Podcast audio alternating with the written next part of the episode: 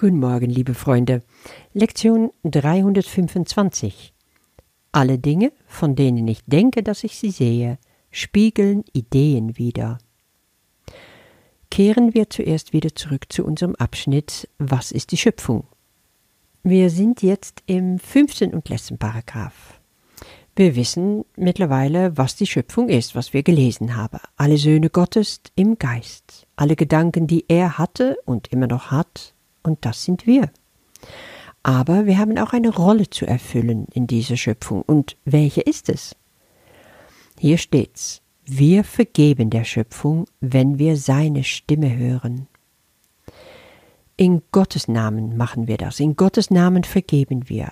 Wir sind die Botschafter Gottes. Wir vergeben. Wir sind die Repräsentanten Gottes auf Erden. Wir vergeben. Weil wir gar nicht anders können. Wenn wir nicht vergeben, dann haben wir nicht in unserem Herzen Gott wirklich verstanden. Aber auf welche Basis tun wir das? Aus dem Grund, dass Gott, der die Heiligkeit selber ist, so wie es hier steht, immer noch alles, was er erschaffen hat, mit uns teilt, alle seine Gedanken mit uns teilt. Und weil all unsere Brüder immer noch ein Teil von uns sind, können wir auch deswegen sagen, ja, ja, ich teile mit meinen Brüdern diese Heiligkeit Gottes. Mein Bruder und ich, wir sind eins in unserem Vater, verbunden durch seine Heiligkeit. Also vergebe ich. Ich vergebe, bis ich das überall sehe. Ja, ich kann wählen, aber die Wahl ist schon festgelegt. Wenn ich Erlösung für mich und für meinen Brüder will, dann vergebe ich die Welt. Kommen wir zu der Lektion von heute. Alle Dinge, von denen ich denke, dass ich sie sehe, spiegeln Ideen wider. In dieser Lektion kommt Jesus auf eine der wichtigsten Lehre aus dem Kurs zurück, nämlich deine Gedanken bestimmen die Welt, die du siehst. Erinnere dich ganz am Anfang in Lektion 11 spricht er zum ersten Mal darüber. Er sagt da, es sieht so aus, als würde die Welt bestimmen, was du wahrnimmst. Der heutige Gedanke führt das Konzept ein, dass deine Gedanken die Welt bestimmen, die du siehst.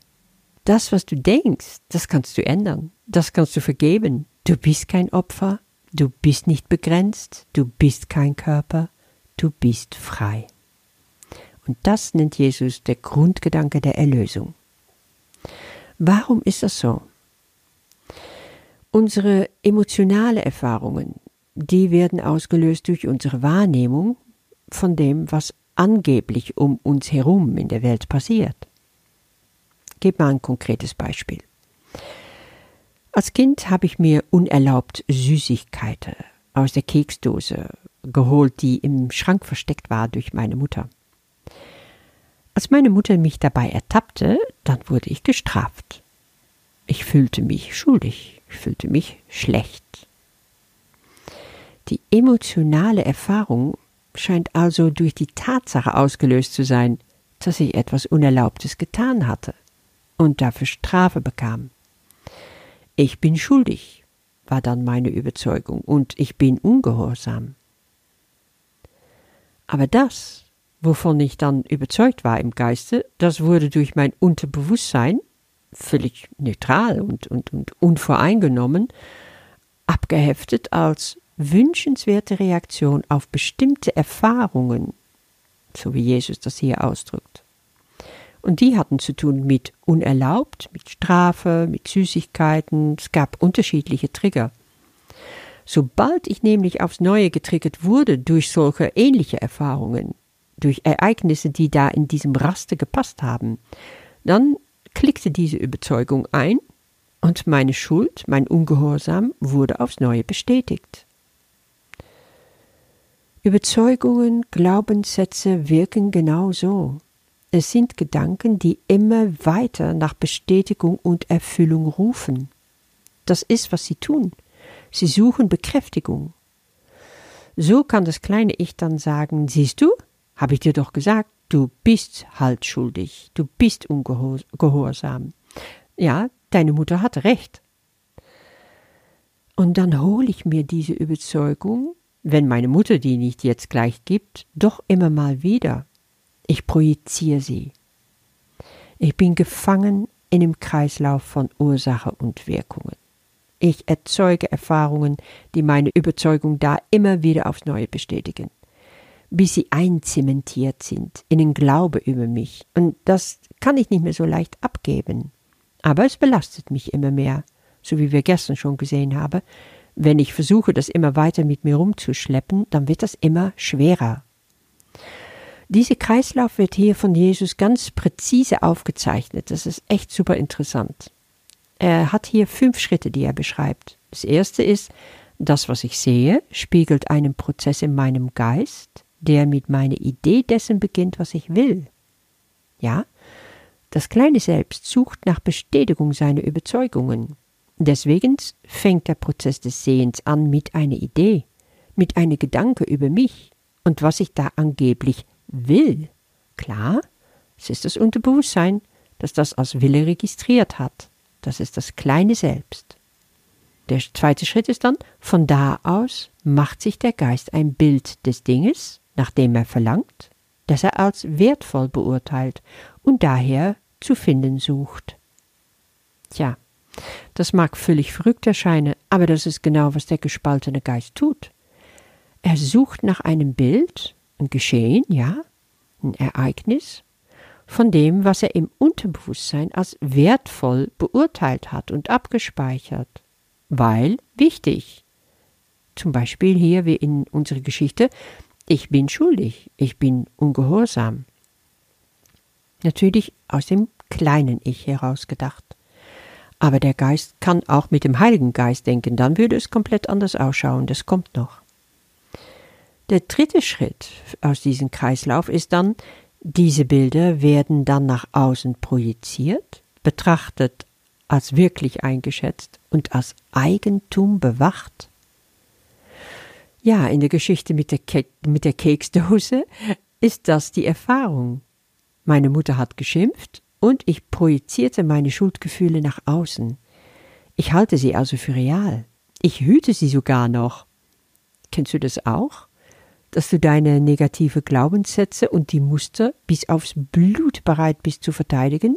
Wenn einer drauf kommt, zum Beispiel, dass du dir da nur was weiß machst? Oh nee, nee, nee, da hängt deine ganze Identität dran. Viertens beschreibt Jesus hier, von wahnsinnigen Wünschen kommt eine wahnsinnige Welt. Vom Urteil kommt eine verurteilte Welt. Ja, das ist, was wir machen, wenn wir es sehen als unser Eigentum, wenn das Ego es richtig bewacht. Was ich projiziere, ist eine wahnsinnige Gedanke. Es ist ein Wunsch, der schließlich nur resultieren kann in eine wahnsinnige Welt. Oder wenn ich darüber geurteilt habe, über eine verurteilte Welt. Alles, was ich als Wahnsinn in der Welt um mich herum wahrnehme, sind nur die ungelöste Überzeugungen in mir. Ich kann es auch anders ausdrücken. Es sind die Blockierungen in mir gegen die Liebe. Verstehst du jetzt, warum der Kurs Arbeit, Arbeit, Arbeit ist? Hm? Habe Kerkeling. Ja, wir können drum lachen, aber es bleibt so. Niemand kommt da raus. Es hilft nicht einfach, die Texte zu lesen und dir dann zu sagen, oh, wie schöne, erhabene Gedanken. Ich sauge das hier alles auf und werde dann erleuchtet. So funktioniert's nicht. Ja, das wäre, als würdest du den Kurs benutzen als Erleuchtungspille. Nimm und erwache. Es gibt aber eine Lösung. Jesus zeichnet die hier auch auf. Und aus vergebenden Gedanken entsteht eine sanfte Welt. Diese Welt ist erbarmungsvoll. Das ist die Lösung. Vergebung. Wenn wir das wirklich integriert haben, dann können wir mit Jesus beten, Vater, Deine Ideen sind Spiegel der Wahrheit, meine Gedanken spiegeln meine Träume. Vater, lass mich in dein Spiegel blicken, ich will die Wahrheit schauen. Und das ist wiederum eine Entscheidung. Wie entscheidest du dich heute? Ich wünsche dir damit einen ganz wunderbaren Tag und bis morgen. Alle Dinge, von denen ich denke, dass ich sie sehe, spiegeln Ideen wider. Das ist die Grundgedanke der Erlösung.